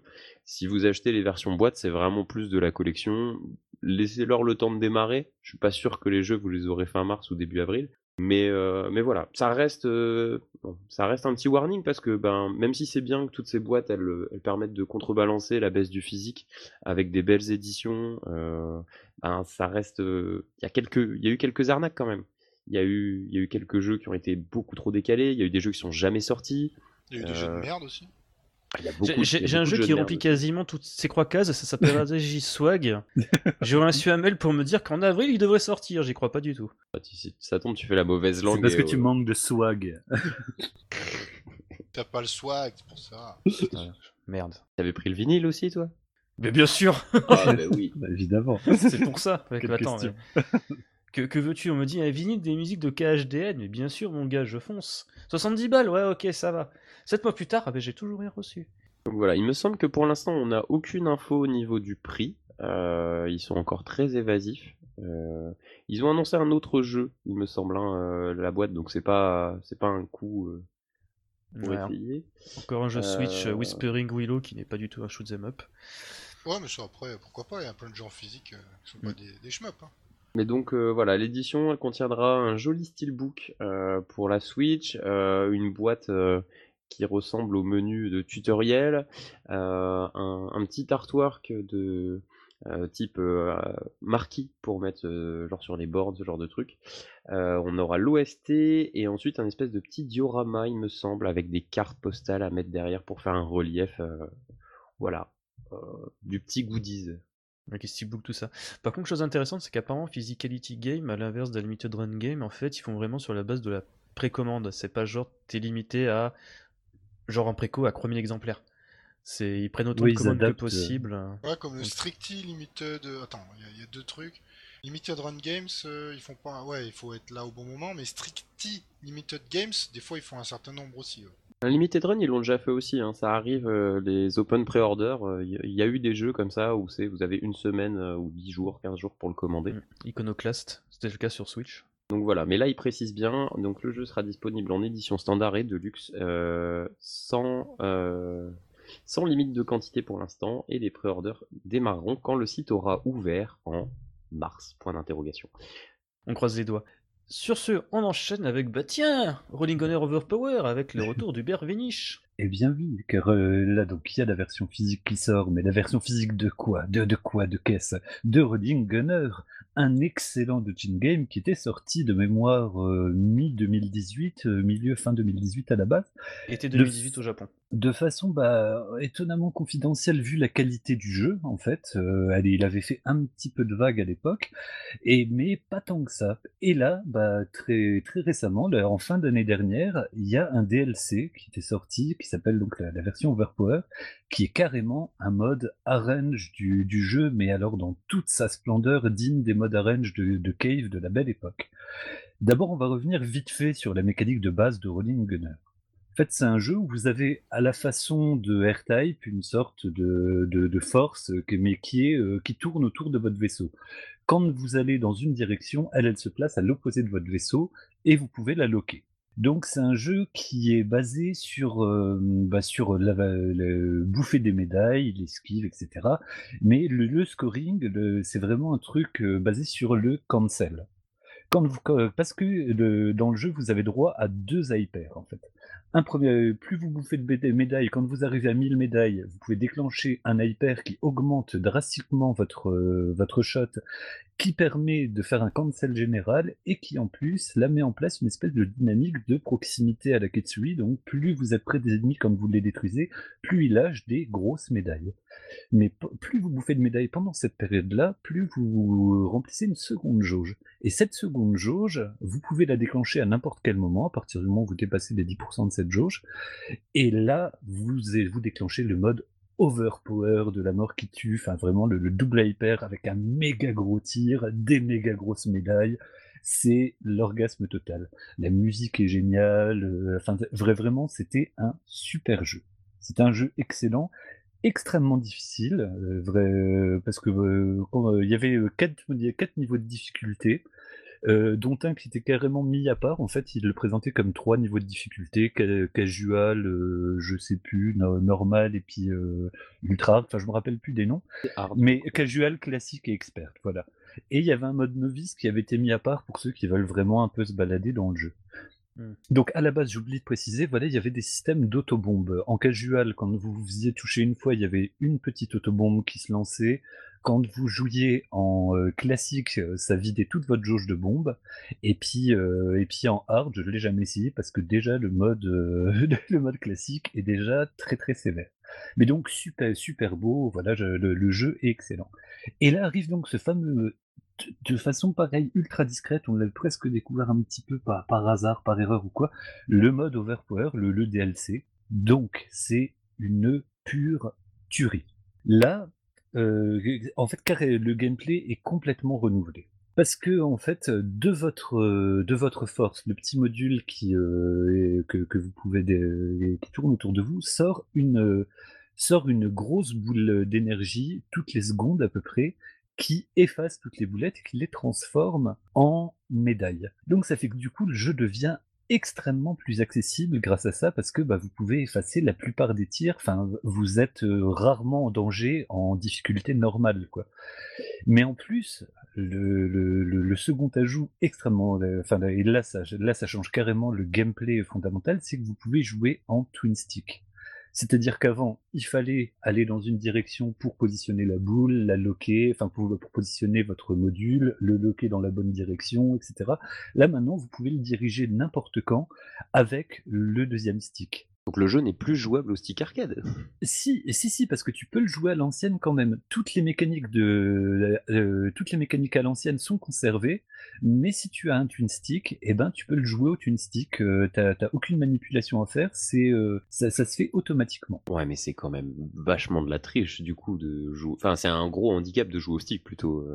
Alors, c'est ben, justement le jeu est tellement parce qu'au final, ils ont eu évidemment des retours par rapport à la difficulté quand même conséquente de la version originelle. Donc, je pense que la réévaluation de la difficulté fait partie de, de l'écoute des demandes. Mais du coup, en twin stick, c'est bah, comme tu le dis, presque de la triche dans le sens où tu peux le finir extrêmement facilement en version normale, en version classique, enfin en difficulté classique, alors que le précédent, fallait vraiment mais se ramasser les dents de devant. Euh, déjà pour le finir en casual, il fallait vraiment euh, trimer. Alors que là, même en version euh, en version difficile, ça devient faisable. En twin stick, ça change vraiment. Enfin, mais du coup, c'est le plaisir de jeu s'en retrouve réellement décuplé parce que du coup, on peut vraiment se pencher à fond sur les mécaniques de scoring. On peut s'autoriser des prises de risque parce que ce qui change aussi, c'est qu'on n'a plus de bombes mais à la place, on a une ligne de vie. C'est-à-dire qu'on peut se faire toucher trois fois au début, puis quatre fois quand on prend des, upgrades, etc. Mais euh, donc on a euh, deux, vies de départ et puis on peut en gagner deux au score. Mais chaque vie donc a trois carrés d'énergie qui se rechargent au fur et à mesure euh, plus vous mangez des plus vous mangez des médailles. Donc quelque part vous avez droit vous avez droit à l'erreur dans la version Overpower. Donc c'est vraiment un jeu qui vous pousse à fond vers le scoring, vers, le, vers la prise de risque et vers le plaisir. Ce qui est intéressant dans, dans, bah dans les deux versions d'ailleurs, c'est que le danger, alors il y a évidemment les combats de boss qui sont non seulement dantesques avec un, un, un, un mecha design, je veux dire, euh, fantastique, mais même dans les stages, tu sais, d'habitude, il y a toujours un petit moment pépouze en début de stage où tu dis, ah, ça va, on va reprendre ses bases. Non, non, non, là, tu respires pas, c'est dès le départ, tu te fais attaquer de tous les côtés. Et c'est déjà le cas dans la version euh, classique. L'avantage, c'est que donc les, arrivées des ennemis sont annoncées par un espèce de liseré rouge, donc vous voyez à peu près d'où risque de venir le danger. Mais donc, on peut pas rester, tu vois, à l'arrière de l'écran, euh, tu sais, c'est un scroll horizontal, je sais pas si j'avais précisé, en attendant les, les, les, gens, les, ennemis arriver de devant. Non, c'est pas du tout ça qui se passe, ils arrivent de partout et ils poutrent dès les premières secondes de chaque stage. Et généralement, ça, commence souvent assez musclé. Je me rappelle notamment le, quatrième stage. Tu, tu, généralement, là, je me, mange euh, systématiquement au moins un crash, voire plus. Donc il y a un rank dans ce, dans, dans ce jeu qui euh, joue déjà bah, sur le multiplicateur. Il va jusqu'à 20 et euh, plus le rank est haut, plus il y a des boulettes de suicide. Plus il y a de boulettes de suicide, plus il y a de boulettes à canceller et ainsi de suite.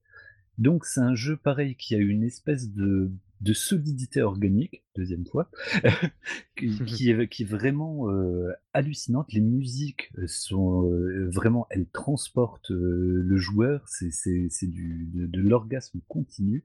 Et en plus, bah, cette version Overpower, donc, bah, sous son air de pas changer grand chose quand tu le regardes de l'extérieur, à part un plus gros tir, à part quelques détails, bah, elle change complètement le jeu. C'est euh, limite la même map pour un autre gameplay et pour un truc beaucoup plus intuitif, beaucoup plus jouissif. Et je crois que c'est une des rares fois où le twin stick n'est pas utilisé comme, un euh, comme pour un twin stick shooter, mais vraiment euh, le, deuxième stick est intégré dans des mécaniques de shooter classique.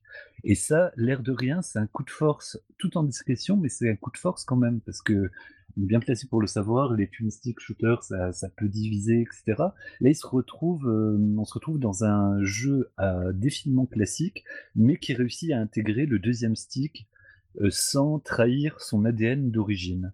Donc moi je l'avais décrit comme euh, un, mariage d'amour entre l'excellent Battle Traverse et Crimson Clover pour ses systèmes euh, bah, de, médailles, enfin c'était des étoiles dans Crimson Clover mais de double hyper et, compagnie. Mmh et on sent vraiment bah, l'odeur, euh, voilà, l'odeur de cave, l'odeur de raising, la, avec les rangs dynamiques, les boulets de suicide, les, les, médailles de toutes les tailles et compagnie. C'était des anciens, hein, il me semble que c'était un ancien qui avait travaillé sur Akai Katana et ça sent, moi je trouve, on dirait un mix entre Akai Katana et Crimson Clover. c'est vrai que l'ADN d'Akai Katana, enfin, il y, a, ce, feeling-là même dans euh, bah, bah, même dans la difficulté un peu un, peu rough du, de la première version, quoi. Ouais, et puis dans le fait d'avoir plusieurs choses à gérer, dans le fait d'avoir des perspectives un peu en diagonale comme ça, qui était bien la marque de Akai Katana. Et puis euh, bah, l'option que, euh, enfin l'espèce d'option, le, module dans Akai Katana, tout, tout reposait sur une espèce de module qui absorbait ou non euh, les, les, trucs. Donc Sakai Katana en lisible, en jouable et en jouissif, même si je défends Akai Katana, attention. Oui, il est très très bien là, attention. Hein,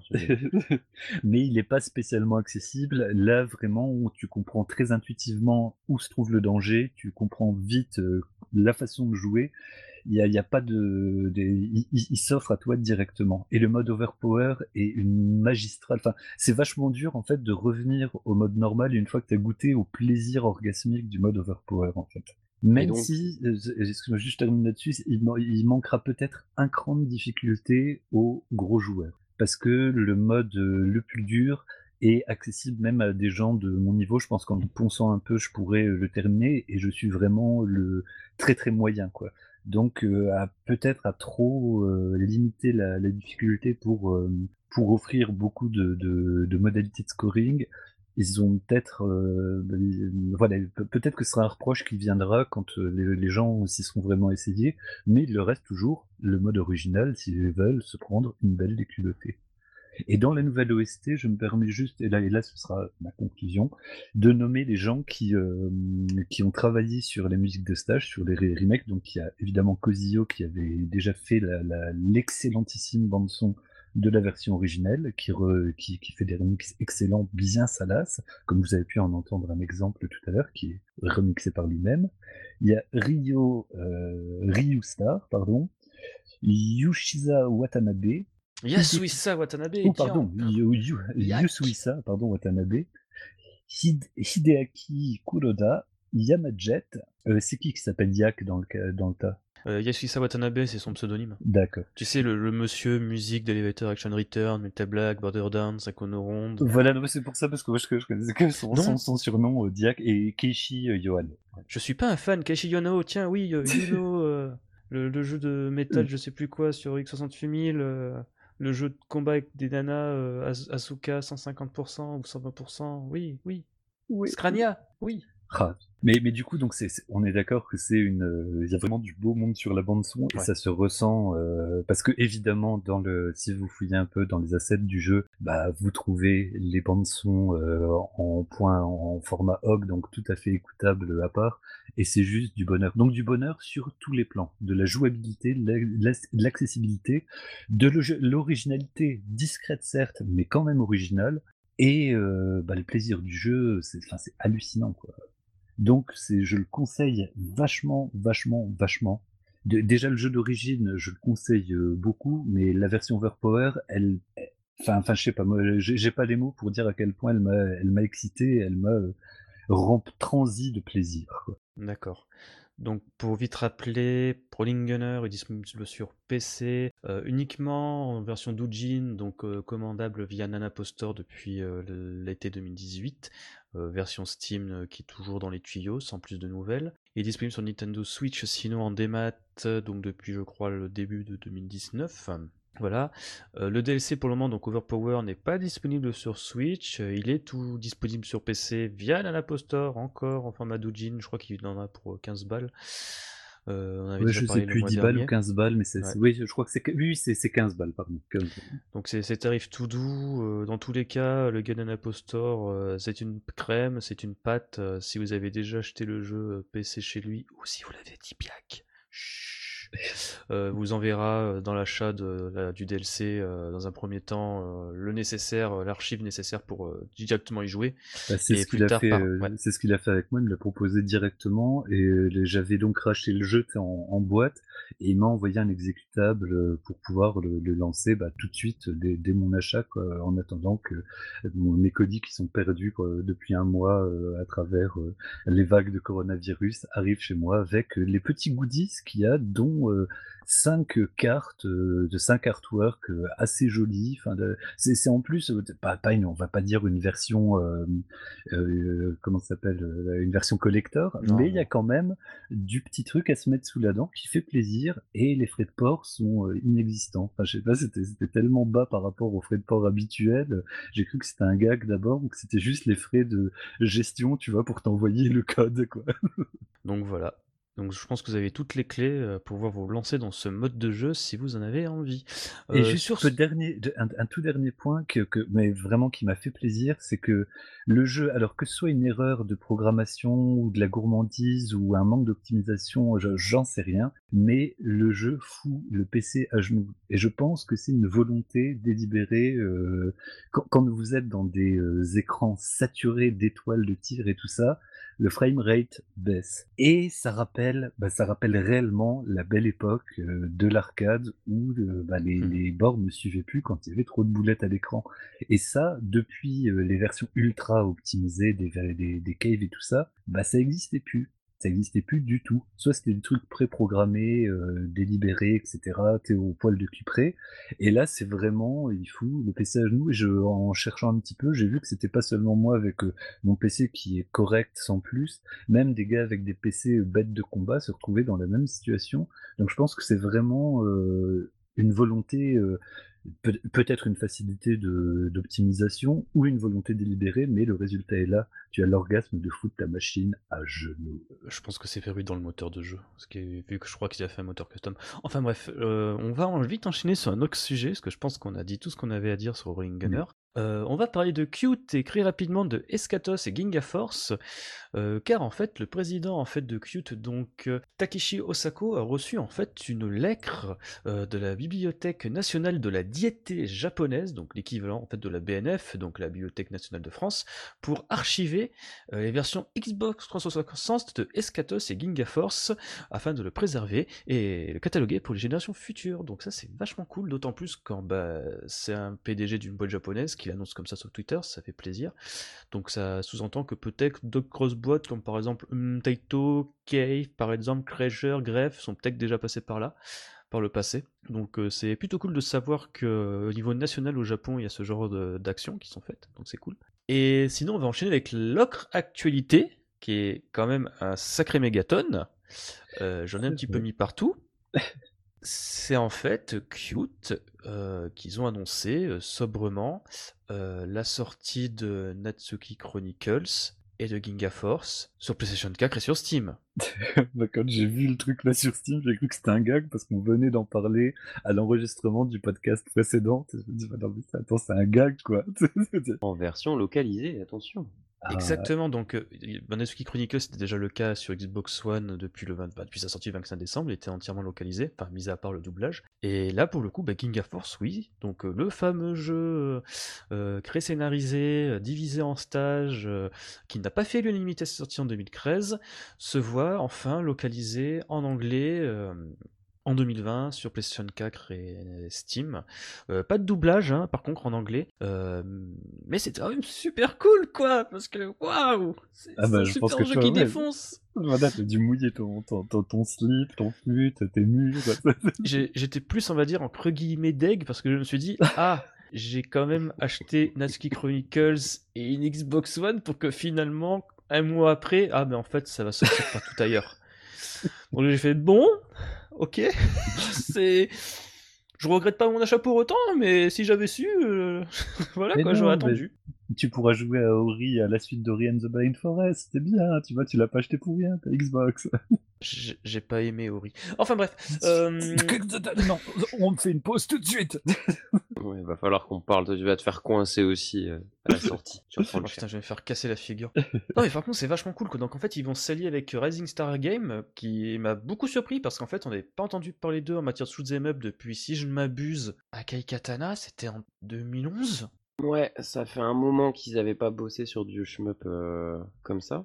Et puis c'est un, c'est un éditeur qui est habitué aussi à avoir des sorties euh, physiques, donc euh, Oui. on, on peut rêver sans, sans, sans trop, sans trop fantasmer que de voir débarquer le- les jeux en boîte, les jeux en compilation ensemble, Ouais. que ce soit ou dans le circuit traditionnel, parce que Rising Star il bosse quand même avec les circuits classiques, ou sur, sur des, des sites type Limited Run, etc. Donc effectivement, hein, moi aussi, je bon, peut-être un petit peu deck d'avoir mis euh, d'avoir mis 42 euros pour acheter Natsuki Chronicle en démat s'ils nous sortent une compilation avec les deux à 60 euros en boîte. mais, mais, mais, bon, on sait très bien ce qu'on a acheté. On était là pour donner des sous à Cute en disant s'il vous plaît, mourrez pas. Faites des jeux. Continuez. Donc on donnera deux fois nos sous à Cute et on sera content. Non, mais c'est super chouette, quoi. C'est génial. En plus, je suppose que euh, ils vont pas sortir Ginga Force euh, brut de pomme euh, sur Steam et sur PS4 comme ça. Donc, je pense que le jeu va bien passer en Full HD et que les assets vont être en, top méga qualité. Donc, euh, ouais, non, franchement, moi, je suis super content et je pense que je vais sans doute craquer jour 1 euh, sur Ginga Force sur Steam ou PS4. Peut-être PS4 pour le coup. Mon PC est devenu une patate depuis le temps. Parce que bon, voilà, quoi. C'est c'est un jeu qui est bien, un jeu qui est bon. Même si bon, il va pas plaire à tout le monde, mais. Et puis cette Ah, histoire, mais- oh là là. Mais toi, tu, m'as convaincu de lui redonner vraiment une, euh, de lui redonner une chance parce que j'avais pas plus accroché que ça euh, à à l'époque, quoi. Et là, de, causer avec toi, t'as, t'as déjà fait un émule. C'est déjà un de plus. Ouais, moi aussi. En fait, il faut, il faut pas, il faut pas y jouer, je pense, comme un shmup entre guillemets normal. Il faut plus jouer ça comme un espèce de, de jeu où tu vas rentrer chez toi le soir, tu vas faire un ou deux levels, tu vas te casser les dents peut-être sur un level euh, deux coups, trois, quatre fois, tu vas le passer et voilà. En fait, c'est juste ça. Moi, je vois ça comme ça. C'est ton shmup épisodique. Tu rentres du boulot, t'es claqué, t'as 30 minutes pour jouer. Allez, je me fais euh, un ou deux niveaux de Ginga Force et après Ouais. je pose, je, je fais autre chose. Ouais, ouais, non. Mais, Toujours euh, pas convaincu. Toujours pas, mais après, je sais pas, s'ils pouvaient enlever euh, ou faire un mode où tu peux tout enchaîner, euh, ça m'intéresserait plus quoi. Je- Eh, mais rien ça n'est exclu. Ça m'étonnerait mais pourquoi aussi. pas? Après, pour Escato- pas. dans Escatos, euh, ils prévoient Ah, ils juste Escatos ou ils prévoient le Judgment Non, non. Il n'y a pas Escatos, c'est- on parle que de Ginga Force et Natsuki Chronicle. Donc en fait là ça veut dire, en fait pour... euh, Escatos, il a juste été archivé à la National Diet euh, des librairies, mais c'est Ginga Ouais. Force Natsuki Chronicle qui vont peut-être sortir en bundle, si ça se trouve. Ah oui, d'accord, ok. Bah, c'est pour le Nat- Natsuki Chronicle, c'est mieux, puisque tu peux jouer, pas Ah obligé oui. de subir l'histoire dans ce...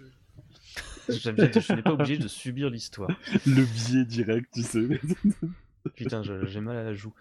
Euh, Faut bien que quelqu'un le dise, y en a, ça les intéresse Oui. pas, les histoires de Ah mais c'est non, c'est clair, c'est pas un prix littéraire, hein. voilà quoi. C'est loin d'être un, un- un prix littéraire du tout, quoi. Mais c'est juste voilà, la mise en scène euh, avec les musiques. euh, ouh. Non mais c'est cool, c'est déjà dire que sur Steam tu pourrais avoir l'intégralité des jeux cute, donc c'est c'est chouette quoi. T'auras Escatos, euh, Ginga Force et Natsuki Chronicles, plus c'est juste Super Sword sur Steam à terme. Parce que Escatos est déjà sorti de souvenir en 2015, donc voilà. Donc c'est chouette. On n'a pas plus d'informations hein, que l'annonce en elle-même et les supports, mais Et puis C'est chouette. 2020, 2020 très flou sur Steam. et- Sinon, on va finir ce podcast avec un dernier gros mégaton. C'est Sega en fait, euh, je- sais pas ce qui s'est passé dans le microcosme de l'arcade, mais t'as un petit gars, euh, Exarcadia, qui est venu avec ses grosses couilles qu'ils ont posées sur la table. Et apparemment, t'as des gars que ça affole un petit peu, dont Sega qui depuis quelque temps boncre l'écro avec son système, enfin système plutôt plateforme, euh, oh là là, euh, AllNet Peras Multicroix, euh, qui est l'équivalent en fait d'une SCKX Live, donc une plateforme en ligne et compagnie. Où en plus d'avoir annoncé un portage d'un jeu mobile en, si je dis pas d'annerie, en fin d'année, ont en fait euh, sorti les gros canons avec M2, euh, qui ont juste annoncé déjà dans un premier temps euh, un portage arcade euh, de Fantasy Zone. C'est déjà un jeu arcade à la base, mais certes. Donc en fait, euh, ça sous-entend qu'il y aura la gamme euh, Sega arcade euh, classique euh, qui va donc sur Switch, Croix-Des, tout ça, qui va refaire un tour en arcade euh, pour la première fois. Donc ça sous-entend surtout ça. Et puis surtout euh, M2 qui euh, fout une bif un peu à tout le monde. Et, et je suis encore une fois, je sais pas comment ils font. Ils ont annoncé un nouveau shoot'em up inédit euh, avec un nom temporaire, Senjin. Ça n'a strictement rien à voir avec tous les autres shoot'em up qu'ils ont sur le feu. Je ne comprends pas comment font ces gars. Ils, ont ils sont littéralement 10 dans cette boîte. Ils sont au four et au moulin. Je sais pas comment ils font en fait. Ouais, puis les premiers visuels, euh, ça a l'air, ça a l'air beau, ah, art pixel. Et tu es obligé de préciser que qui sortait aussi euh, Rolling Gunner euh, Oui, euh, oui, qui oui, était oui. annoncé? Alors Rolling Gunner, pour ceux qui ne le savent pas, c'est un de Jim Non, c'est disponible. non, non, Arrêtez-le arrêtez, non.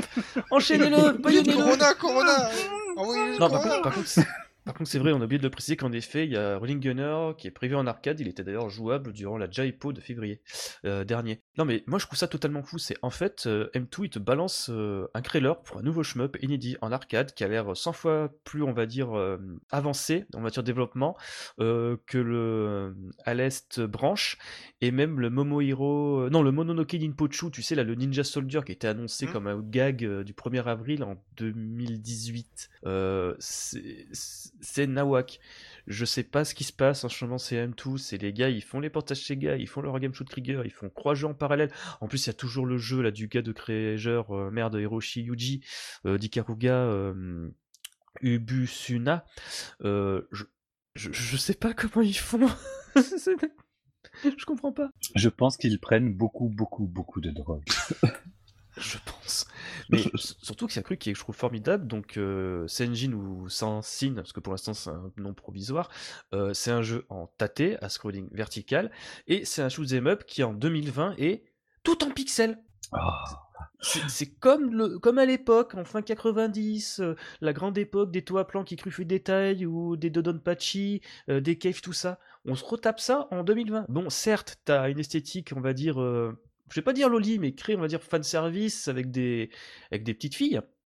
Sont, qui ont quand même des armures, tu sais, genre, qui rappellent d'ailleurs beaucoup. euh, euh, parce que là, justement, on a des captures d'écran avec une personnage, euh, une armure qui ressemble à celle d'Elinor dans À l'Est. Donc avec le petit bustier rouge, la combinaison en, latex là, mais c'est quand même un truc de taré. Et quand tu vois les, images en mouvement dans le trailer qu'ils ont diffusé durant leur événement la, précédent la Jaipo, euh, t'as un- vraiment un feeling euh, de- d'un d'un- d'un- d'un manic shooter euh, façon cave quoi, avec des jauges euh, de partout, euh, euh, des voilà, je- je- franchement ça a l'air euh, totalement pété. Là-dedans, on voit un peu plus quand même. Ouais, Ouais, parce que là, pour l'instant, on n'a rien, quoi. Mais c'est, ça paraît totalement fou, quoi. C'est- bah, il y a- voilà, moi, pour moi, il y a M2, il y a euh, Pixel, il y a Arcade, ça fait déjà trois, euh, trois trucs qui, qui pèsent dans la balance. Mais en plus, je vais, je vais mettre dans la fiche du podcast euh, les liens vers les captures d'écran. Mais ouais, voilà, quoi. Ça ça a l'air vachement intéressant, mais on va pas trop s'extasier non plus, même si je pense qu'on a raison de s'extasier minimum. Ouais, bah, mais voilà. quand on aura plus d'infos, ce sera encore mieux. Mais c'est vrai que là, pour l'instant, c'est voilà, quand même ultra excitant. Un- Enfin, voilà, déjà rien, rien qu'un nouveau shmup à cette échelle-là de, de production, avec M2 dedans, qui, qui se contente plus de faire un, un simple, enfin un simple avec des guillemets portage, mais qui se, qui met des doigts dans, dans, dans la pâte. Enfin, ça, ça fait, ça fait plaisir, quoi, bordel. Et moi, je me demande vraiment, alors là, pour le coup, on regarde euh, le, le nouveau poulain qui débarque sur le marché de l'arcade, Exarcadia, mais comment ils se sentent en ce moment, quoi? Parce que, pour souvenir, les mecs, ils alignaient, tu sais, genre, les gros développeurs qui étaient derrière eux, genre, ouais, on a euh, City Connection, mon gars, on a Tattoo euh, on a M2. Et là, d'un coup, t'as M2 qui leur fait... Bon, je pense pas que dans les faits, ça soit vraiment comme c'est comme ça, mais t'as quand même l'impression qu'ils leur font un fuck. Genre, non, mais lol, on va se faire un shmup inédit avec ces gars euh, sur leur système euh, euh, qui détestent les exploitants de salles. tu vois ce que je veux dire? C'est ok, d'accord. Après, il faut faire attention parce que si je dis pas de bêtises, le système AllNet n'a pas le même business model que celui d'Exarcadia. C'est-à-dire que Exactement. Exarcadia, euh, normalement, on achète une carte mère et après on achète les jeux pour euh, 1000 et quelques euros, alors que le système AllNet c'est euh, de la location et le coût est euh, fonction de combien euh, le jeu aura rapporté. Donc en fait, euh, ça peut permettre d'avoir un- une, une audience beaucoup plus large. Donc euh, finalement, euh, c'est peut-être même un business model bien plus malin aujourd'hui. Euh, je sais pas, c'est vraiment difficile d'avoir des infos sur euh, combien gagnent les exploitants de salles d'arcade japonaises, comment ils s'en sortent, qu'est-ce qui marche le mieux. Mais enfin voilà, faut savoir que le, business model est pas le même et que du coup il y a peut-être plus de chances de mettre un jeu en disant oh, on le met pendant une semaine et on verra bien si on fait deux crédits ou 500 euh, que, que de devoir euh, mettre un investissement et se dire bon bah je vais bloquer une borne avec ce jeu là pendant euh, un an et demi parce que je dois le rentabiliser. C'est ouais, c'est curieux, mais enfin voilà, faut savoir que les business models sont pas les mêmes. Mais de souvenir, si c'est comme Isekai X Live, t'as toute l'infrastructure, euh, que c'est de la location, ça demande quand même que les exploitants soient équipés en réseau, euh, il y a de l'argent, un pourcentage qui est ponctué sur les parties euh, que les joueurs vont mettre dans la Oui, bien sûr, bien sûr, tu as la possibilité Ouais. d'avoir plusieurs jeux, mais après le- le- la connexion au réseau, ça c'est pas trop un problème. hein. De toute façon, toutes les salles sont connectées. Maintenant, la plupart des jeux arcade ne démarrent pas si vous n'êtes pas connecté à l'intranet du développeur. Euh, donc euh, voilà, Mm. c'est il n'y a rien de très étonnant dans ce système, c'est vachement plus avancé au final et vachement plus moderne que, que ce que nous on, on avait connu à l'époque. Mais euh, le Nessica Live, il s'était pas ca- cassé les dents de devant, en fait. C'est- un peu, c'est- surprenant, disons, que le modèle là réémerge. Je pense pas que le Nessica se casse la gueule. Dans toutes les salles Japon, il y a du Nessica. hein. Ah, ok, ouais, ouais, non, justement, c'était vraiment Même une dans les round parce one que- euh, aux États-Unis, il y a du Nessica aussi, avec le menu multijeu. euh. Alors par contre, ça, dans le round 1, je crois que c'est vraiment genre cru qu'à- entre guillemets à la zub parce que techniquement ils ont pas le droit et tu te chopes Si, des menus si, en si, japonais, si, non? Si, si, si, si. En fait, si tu veux, Round One, c'est une boîte euh, japonaise. Ouais. Donc en fait, ils mettent les jeux et si, si, Round One a, a les autorisations et donc c'est d'ailleurs, euh, c'est d'ailleurs assez miraculeux au final que les Américains puissent avoir accès aux jeux japonais, euh, parfois le jour de la sortie, justement grâce au téléchargement. Euh, Il y a ça notamment sur les Bimani, quand euh, les bornes se mettent à jour avec la nouvelle version, bim, ça, arrive quand il n'y a pas de changement de hardware, bien sûr. Ça arrive direct dans les salles et donc ouais non, le, le Nessica c'est pas c'est pas ghetto Round One, c'est vraiment des salles d'arcade japonaises aux US, dans des espèces de bowling centers, euh, enfin adaptés à, à la culture locale, on va dire. Ah ouais, moi je pensais que c'était vraiment un truc qui avait fait genre quelques années, puis qui s'était complètement délité, qui, qui n'existait quasiment Ah plus, non, il y a plein d'ouvertures, il y a même des ouvertures de Round One là. Moi j'attends qu'ils en ouvrent en Europe quoi, parce que à la limite, euh, je suis chaud. hein. On a l'impression que ça marche pas parce que chez nous il y en a pas. Oui, bah oui, c'est vrai que c'est oui, une vision franco-française du truc. Ouais, puis moi qui suis dans la communauté Bimani, jeux musicaux, tout ça, euh, il y a eu un, énorme regain parce que avec la, dernière version de Dance Revolution notamment, euh, elle a très très bien marché. Enfin, les deux dernières versions euh, fonctionnent très très bien. La communauté est très active et comme ils ont pas mal de bornes qui, gravitent autour de cet univers-là, que ce soit Bitmania, Saint Voltex, etc. les Round One sont vraiment des, lieux de regroupement pour la communauté. Et du coup, euh, ouais, je, enfin, je vois que ça marche plutôt bien. Alors, je sais pas si, on va dire, euh, financièrement, ils s'en sortent, mais en tout cas, euh, quand on s'installe avec des game centers de je sais pas combien de centaines de mètres carrés et qu'on annonce des ouvertures aux quatre coins des États-Unis, c'est que, c'est que ça Ouais. doit pas être la misère non plus, quoi. Les machines, elles sont chères, hein, quand ils achètent euh, 4 bornes Bitmania et qu'elles valent entre 15 et 20 000 balles pièce, tu te dis, c'est c'est qu'il y a des sous qui rentrent quand même. Surtout qu'ils sont pas. Ils, sont... ils calculent bien, les Américains, euh, ce genre de choses. Ils vont pas au pif, quand même. Oui, et puis les Japonais, quand ils s'exportent non plus, ils savent très bien ce qu'ils font, je pense. Ah, et donc Exa Arcadia a peut-être des cheveux blancs à se faire. C'est Eux peut-être l'inverse, croyaient, ouais. euh, avoir le- la, la main mise sur, euh, sur l'arcade. Peut-être qu'ils ont redonné une impulsion, mais qu'au final, ils vont relancer euh, et démultiplier le, le, le modèle, euh, le modèle Nessica, qui, se- qui se décline là via Sega et compagnie, quoi. Peut-être que c'est ça qui va reprendre, euh, va prendre le pas complètement. On va voir quand, quand ça arrivera chez nous. Je serais curieux de savoir sous, sous quelle forme la- la- l'arcade va renaître, si elle doit renaître en Europe. Il euh, faudrait déjà qu'il y ait des salles d'arcade qui ouvrent en France. Oups. Ouais. oui, bah oui, oui, non, mais c'est, ouais, on est, euh, assumons notre retard. Bon, je pense qu'on peut conclure ce podcast. On a fait le tour de l'actualité pour le mois de. Non, je crois qu'on a oublié de parler de Rolling Gunner. Tu sais, ce petit jeu qui est j'arrête, peux promis, promis. J'en peux plus ce mec. C'est vraiment, c'est vraiment ma tumeur de mon cerveau malade en fait. Hubert Vinich. Ah mon dieu, je, je vais consulter un neurologue. Euh, sur ce, on remercie comme d'habitude l'association Bad Geek, l'association badgeek.fr, pardon, l'agrégateur de passion. Vous pouvez retrouver le, le podcast Je me pémol sur le site je me réagir dessus, retrouver tous les liens que nous avons cités dans l'émission. Euh, de même, vous pouvez nous suivre sur euh, Twitter, Facebook, aussi suivre le podcast sur Spotify. euh, Chaîne YouTube aussi. YouTube aussi maintenant, on est un peu partout, on essaye d'être partout, c'est compliqué, mais on fait de notre mieux. Et d'ici la prochaine, n'oubliez pas, mieux vous bomber plutôt que... Crever. Ciao tout le monde Salut Salut. Ciao.